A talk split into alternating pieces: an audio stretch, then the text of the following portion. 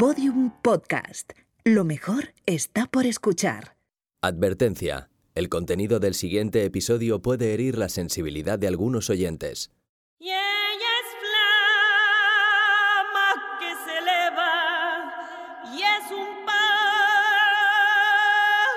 a volar. I have put in place a zero tolerance policy.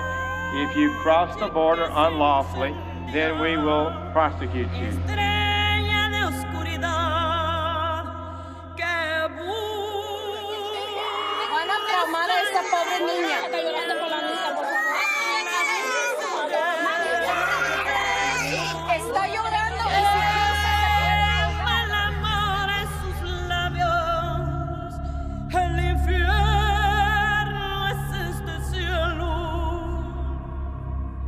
Hoy, en Gabinete de Curiosidades, al otro lado.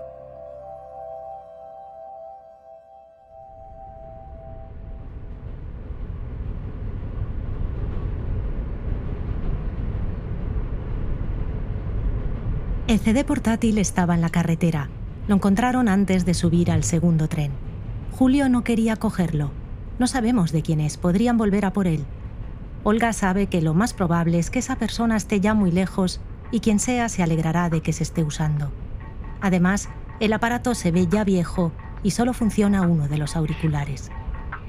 Pensó que la música podría entretener a Pablo, pero al pequeño casi parecen asustarle estas extrañas canciones. Massive Attack pone en la etiqueta. Olga no sabe inglés, pero quiere aprender.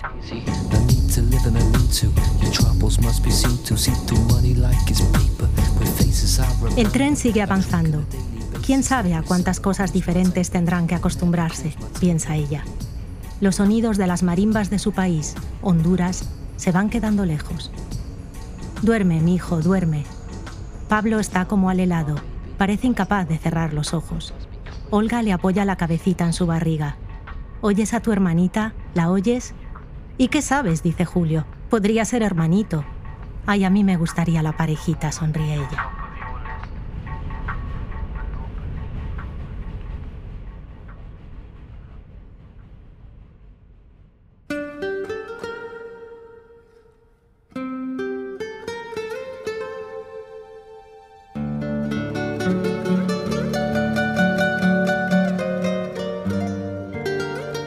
Mientras el tren sigue su viaje a miles de kilómetros de allí, en Phoenix, Arizona, María se levanta.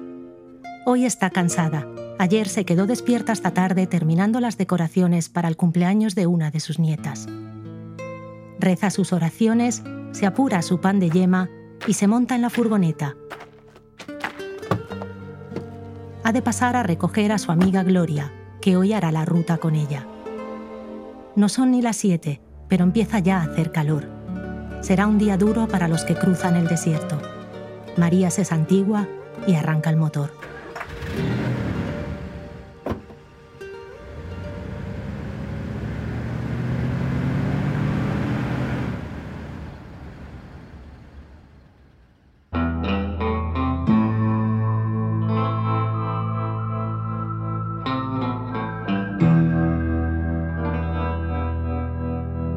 170 kilómetros de allí, en la zona de Nogales, Francisco también se despierta cansado. Él se fue a la cama temprano, pero tras meses de tregua las pesadillas han vuelto y no le han dejado dormir.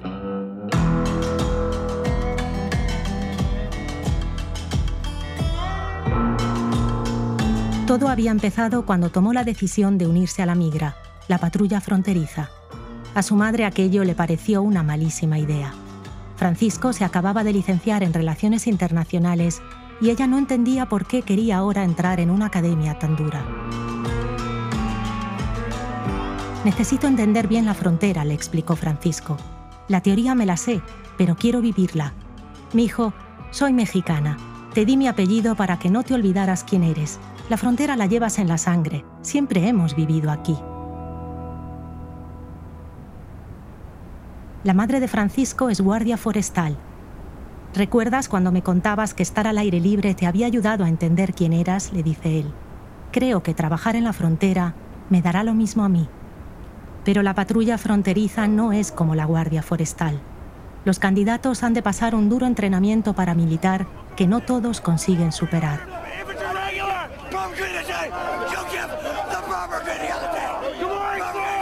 Francisco recuerda cómo poco a poco sus compañeros fueron abandonando las clases.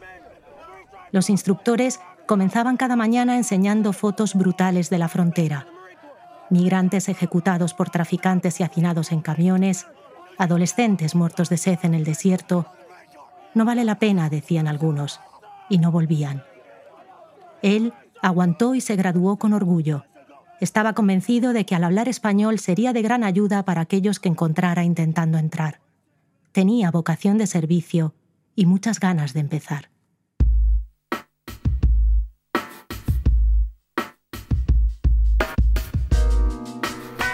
Mientras el tren sigue corriendo y dejando el mundo conocido cada vez más atrás, Olga piensa en su prima, Laura, de 22 años como ella. Tras quedarse viuda, Laura había conseguido entrar con sus dos hijas en los Estados Unidos meses atrás. Era abril del 2018, cuando el fiscal del estado, Jeff Sessions, había anunciado la política de cero tolerancia. I have put in place a zero tolerance policy for illegal entry uh, on our southwest border. If you cross the border unlawfully, then we will prosecute you. It's that simple.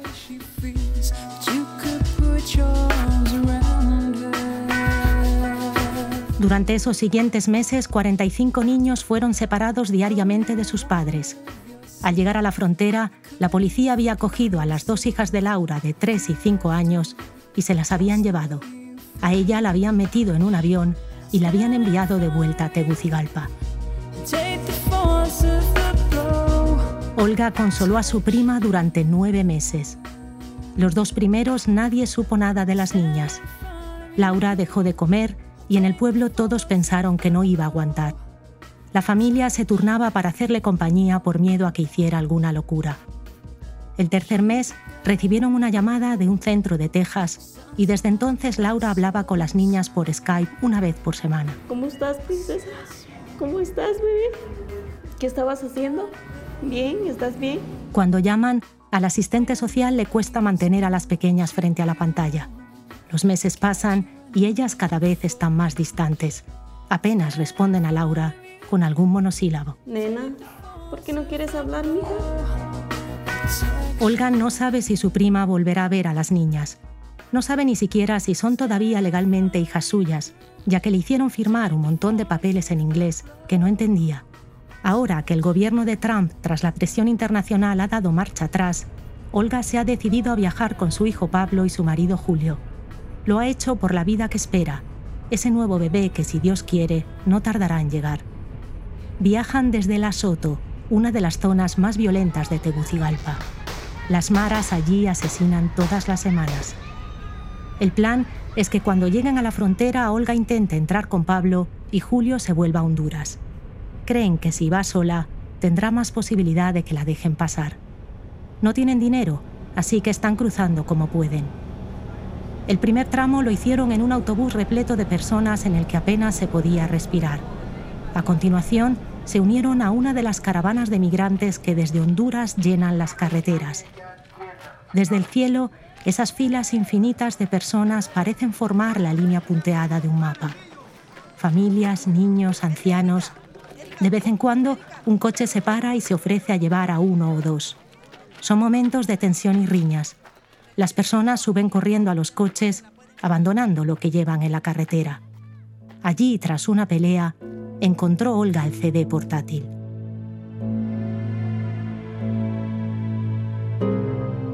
Después de caminar durante días se subieron a dos trenes. En total tendrán que coger siete para llegar a la frontera. Entre ellos la Bestia, el más peligroso, un tren de carga que atraviesa México a toda velocidad. Viaja repleto de personas que se agolpan en el techo o entre los vagones. A lo lejos cada vagón parece una de esas viejas cintas adhesivas que se llenaban de moscas en los bares. Se agarran unos a otros y en las curvas es fácil caerse. Si encuentras un buen sitio, otros migrantes pueden empujarte a las vías para quitártelo. Además, es importante no quedarse dormido porque te caes.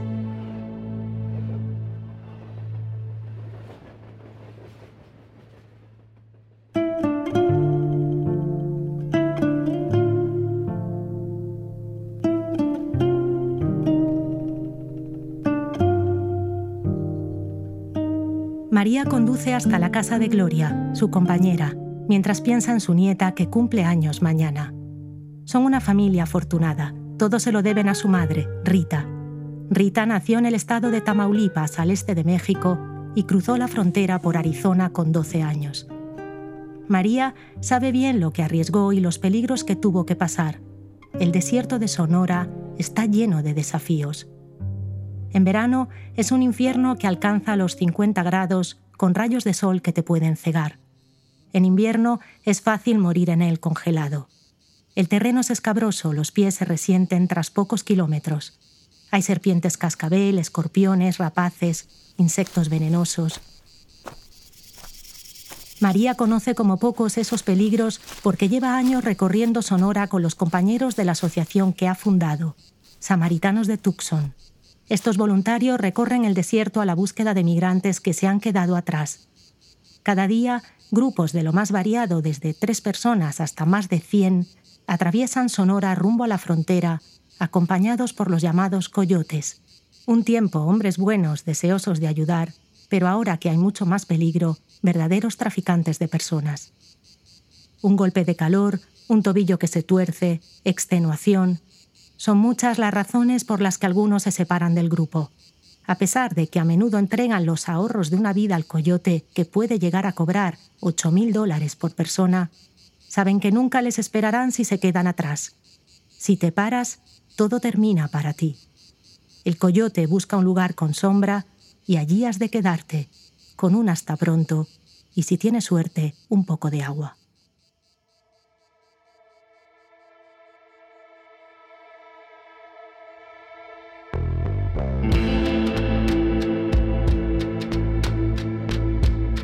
Tras la graduación, Francisco se unió a la patrulla de Nogales.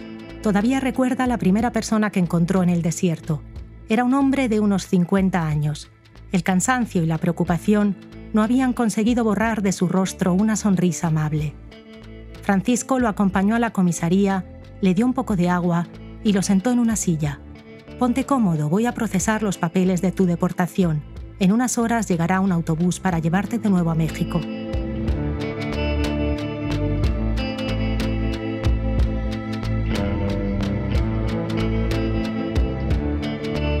Al poco tiempo, el hombre se había levantado y había ido hasta su mesa para preguntarle si podía hacer algo mientras esperaba.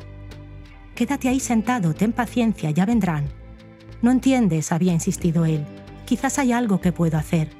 Limpiar los baños, barrer las celdas. Puedo vaciarte la papelera, dijo levantando un cesto lleno de papeles. Quiero demostrar que soy una buena persona, que he venido aquí para trabajar.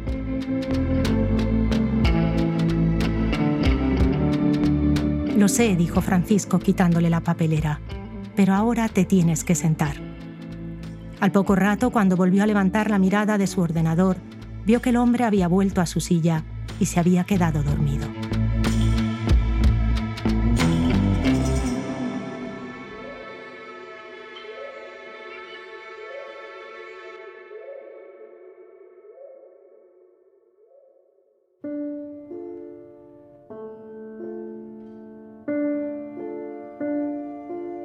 María recorre el desierto con gloria. A lo largo de Sonora hay 49 torres que pueden verse desde muy lejos. Todas tienen un botón de emergencia que hace llegar de inmediato la patrulla.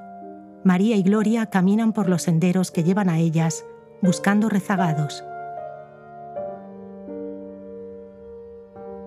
Avanzan con un ojo puesto en el camino por si hubiera serpientes y otro en el cielo buscando zopilotes, los buitres negros de la zona. Los buitres han aprendido que cuando ven a una persona sola es cuestión de esperar. Sobrevuelan en círculo hasta que llega el momento y pueden bajar.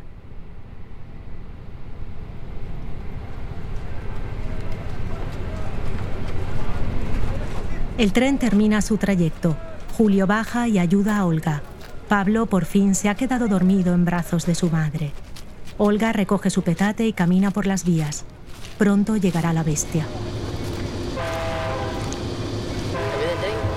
A lo lejos el tren se acerca a toda velocidad. Parece un toro enfurecido. No se parará.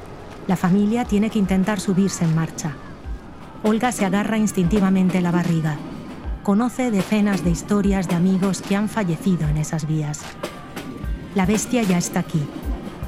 Julio se pone a Pablo a caballito en sus hombros e intenta subirse. No lo consigue. Olga corre, tropieza y se cae. El tren se aleja. No ha podido ser. Pablo está aturdido. Ahora tendrán que esperar el siguiente tren, que pasará dentro de tres días. Sin dinero, lo único que pueden hacer es caminar hasta un refugio.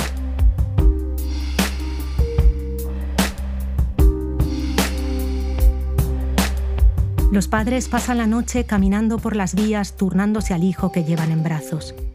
De vez en cuando, Olga se para. Tras la caída tiene calambres en el vientre. El dolor le baja por la pierna y le impide caminar. Avanzan despacio. A la mañana siguiente, cuando el termómetro marca ya 36 grados, consiguen llegar. Han caminado durante 13 horas.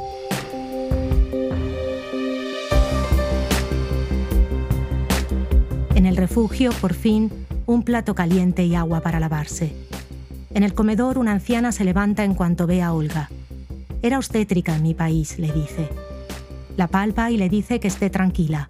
Solo necesitas descansar. Está todo bien.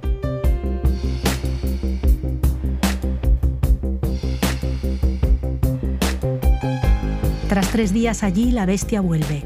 En ese punto pasa mucho más lentamente y Julio consigue subir.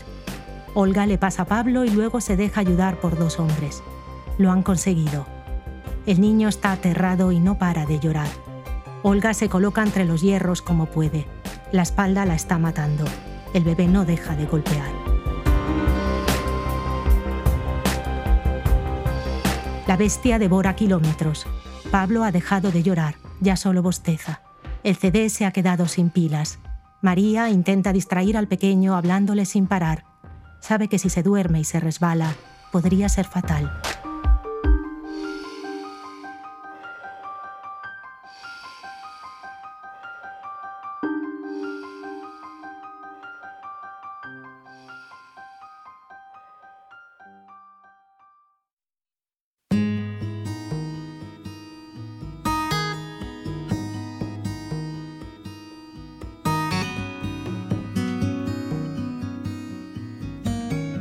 El bautismo con la muerte Francisco lo tuvo con un hombre que viajaba con sus dos sobrinos, de 16 y 19 años. Lo encontraron ya sin vida, probablemente deshidratado. En su mochila tenía sedalmerc, unas pastillas de cafeína que suelen distribuir los coyotes, y tequila. Es una mezcla bastante letal en el calor del desierto y sin agua. Francisco recuerda que cuando se agachó para cerrarle los ojos, vio una hilera de hormigas rojas atravesando por su cara. Los chicos miraban la escena en estado de trance. Mientras los compañeros de Francisco se ocupaban del cuerpo, él los acompañó a la furgoneta que los llevaría a la central. No vuelvan a cruzar en verano, les dijo antes de deslizar la puerta. Los niños lo miraron sin hablar.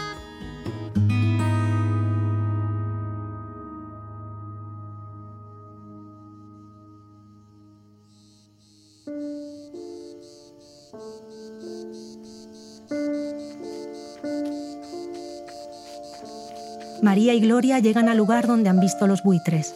Hay una mochila en el suelo. Gloria, prudente, la golpea desde la distancia con un palo por si hubiera un animal dentro. María la recoge. Dentro hay una foto de familia, monedas, una bandana y un documento. A este lo encontró la migra, dice a Gloria. Las mujeres guardan con mimo cada cosa y siguen su camino. Cuando vuelvan a las oficinas empezará la dura tarea de rastrear a través del documento a los familiares del dueño de la mochila. Por si acaso estuviera escondido por allí, dejan una botella de agua en la que han escrito la fecha y un buena suerte, aunque saben que si la patrulla está cerca, esa botella no se usará.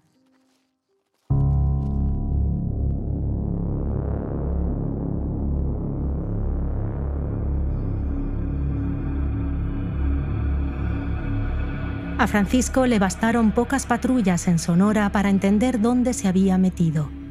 Cada vez que sus compañeros encontraban botellas de agua, las rajaban para vaciarlas.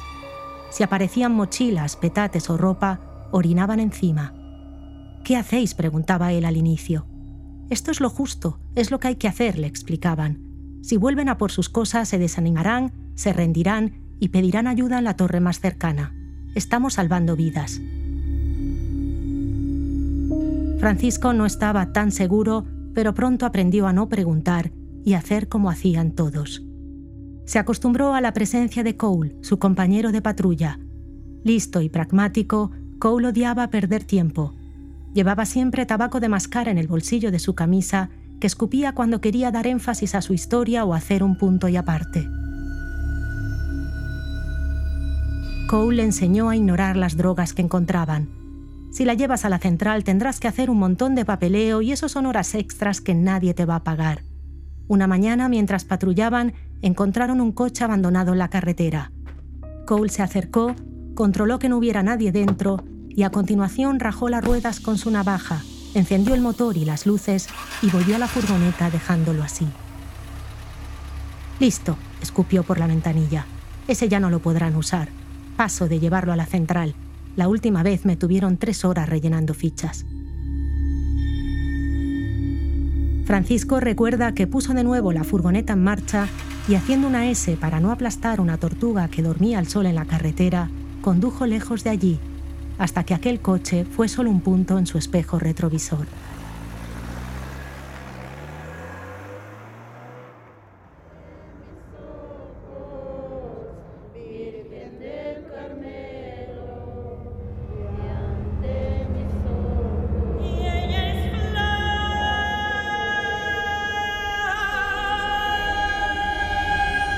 Fue entonces cuando empezaron las pesadillas. Francisco se agitaba entre imágenes de migrantes abandonados en los arbustos, cuerpos sudados y desmayados, mujeres solas y niños llorando. Durante una revisión el dentista le avisó de que se estaba destrozando los dientes de tanto frotarlos en sueños. Él pensó que aquello era lo de menos. El problema era haber acabado dentro de un sistema que le estaba desgastando el alma.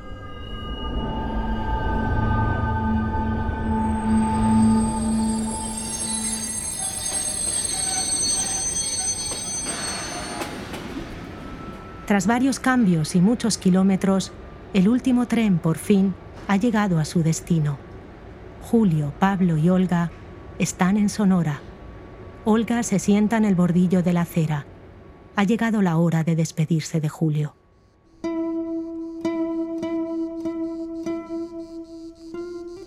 María y Gloria siguen su camino dejando aquí y allá botellas de agua, calcetines y latas de comida. De pronto oyen una débil voz a lo lejos. Parece alguien muy joven. Con la experiencia de quien ha pisado esas piedras cien veces, las dos mujeres encuentran a la voz enseguida. Es de un chiquillo, tendrá unos 15 años. Hola, mijo, no te preocupes, no vamos a hacerte daño. ¿Cómo te llamas? Robert, les dice, dos lagrimones sucios en su rostro. Gloria le acerca un bidón de agua. Bebe despacio, le aconseja. Mientras María saca de su mochila alcohol y le limpia una pequeña herida que tiene en el brazo. Robert cuenta que tuvo que dejar de caminar porque le dolía el estómago. Me dieron como espasmos y no pude seguir, no pude. María le pregunta si puede tocarle. Quiere controlar que no sea apendicitis. Robert se levanta la camiseta sin soltar un rosario que lleva en la mano. Mientras María le aprieta en varios puntos, Gloria le pregunta si quiere que llamen a la patrulla. No, por favor, no llamen, no llamen, por favor, se lo suplico. Las mujeres no pueden hacer más. Acompañar a alguien hasta la frontera es ilegal. Salvar una vida podría suponer una multa, que le confisquen el coche, la cárcel y lo que es peor, no poder ayudar a los próximos que vendrán. Robert no les pide nada y eso es un alivio. Cuando María encuentra a alguien que le ruega que le acompañe un trecho, tener que decir no la deja angustiada durante días. Lo único que pueden hacer es indicarle por dónde ir hasta el túnel más cercano, hay más de 200 en la frontera, dejarle agua y un poco de comida y rezar por él. Los sollozos de Robert acompañan los pasos de las mujeres mientras se alejan. María sabe que esta noche no la dejarán dormir.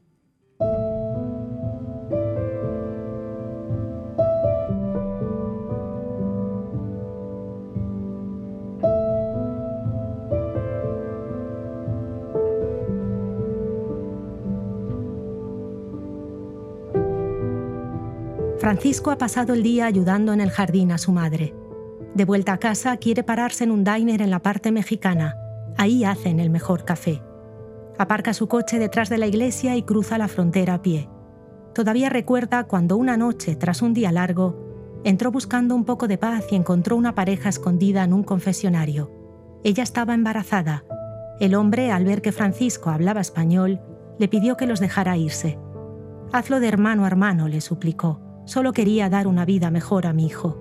Francisco había sacado sus esposas sin dejar de mirar a aquel hombre. Él, en la penumbra intermitente de las velas dedicadas a la Virgen de Guadalupe, le había perdonado diciendo, Lo entiendo, hermano, estás haciendo tu trabajo.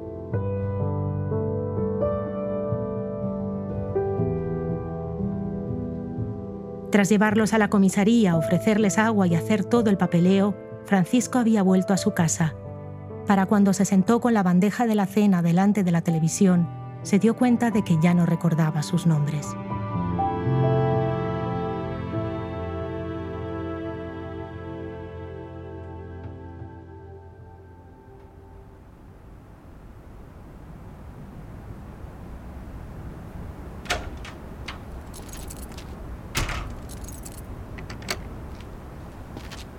Al día siguiente, María sabe que se levantará temprano y volverá hasta ese punto del desierto, esperando encontrar solo la silueta de Robert en el terreno y sus huellas alejándose en la dirección correcta.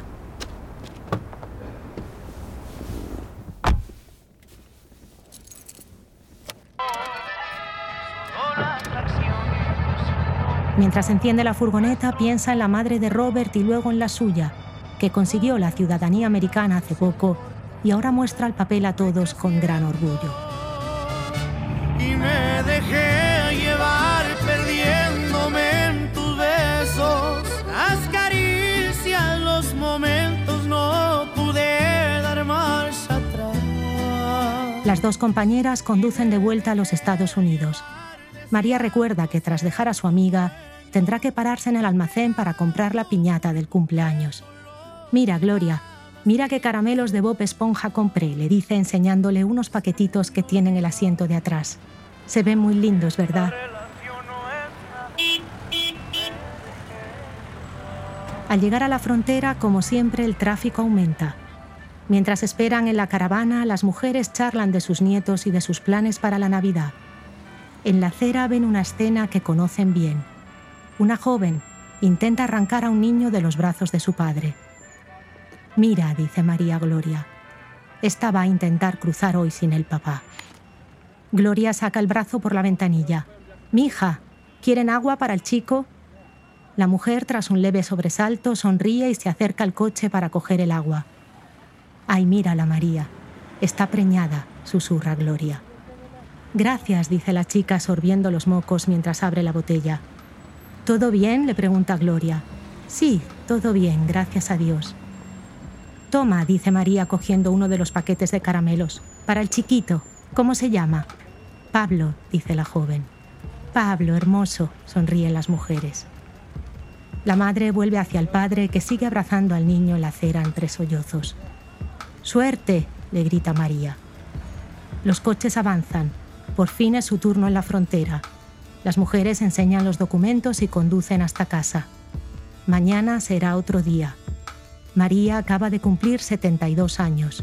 Lleva 18 haciendo las rutas de Sonora.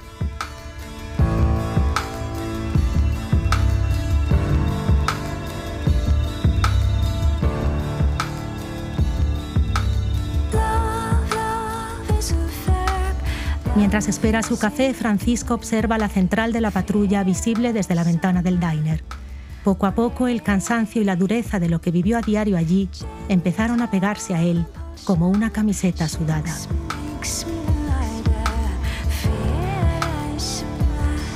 Supo que aquello había acabado cuando un día, volviendo del desierto, sacó su rifle de la furgoneta y disparó a un pequeño pájaro.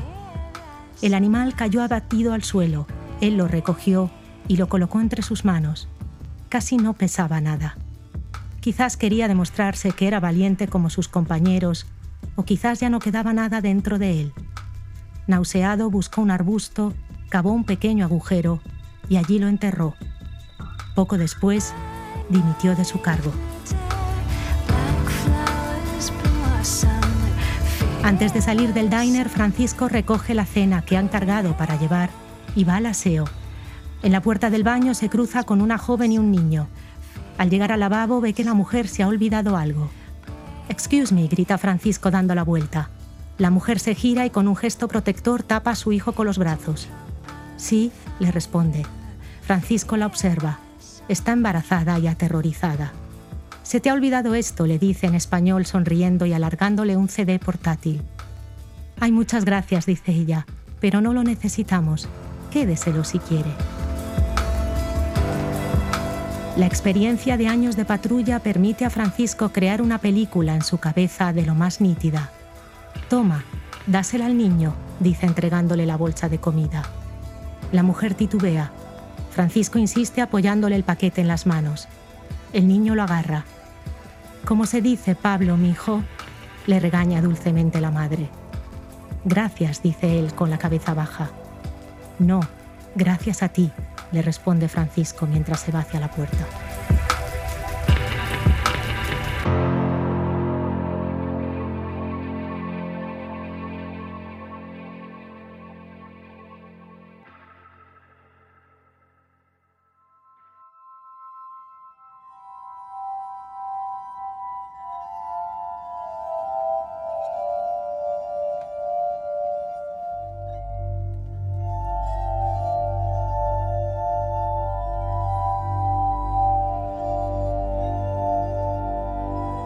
Que llevamos de 2020, 181 personas han perdido la vida en el desierto de Sonora. Este verano ha sido el más caluroso de la historia registrada en Arizona y el más seco desde 1895. En el 2019, 851.000 migrantes fueron arrestados en la frontera de México. Más de 800 murieron en el intento. El 60% de las mujeres fueron violadas o agredidas sexualmente.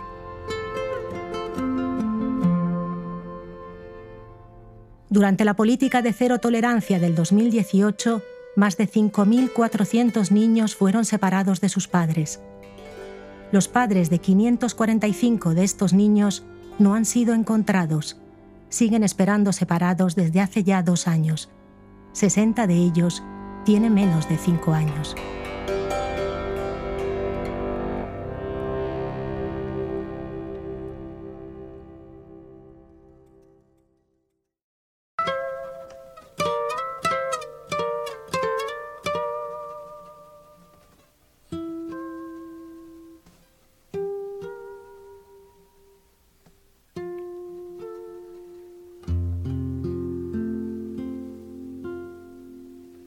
Ojalá que te vaya bonito. Gabinete de Curiosidades es una producción de Podium Podcast. La producción es de Jesús Blanquiño, la edición de audio de Andreu Quesada y la producción ejecutiva es de María Jesús Espinosa de los Monteros. La dirección creativa de nuestra página es de Jorge López con Olivia López y las ideas y opiniones son de quien nos habla, Nuria Pérez. Recuerda que en nuestra página gabinetepodcast.com tienes un montón de material extra, fotos, vídeos, enlaces, cortos, la banda sonora y parte de la bibliografía. La semana que viene hablaremos de lo que nos hace mejores. A la espera de nuevas historias, sigue cuestionando todo, porque si perdemos la curiosidad, ¿qué nos queda? Ojalá y que te vaya muy bonito.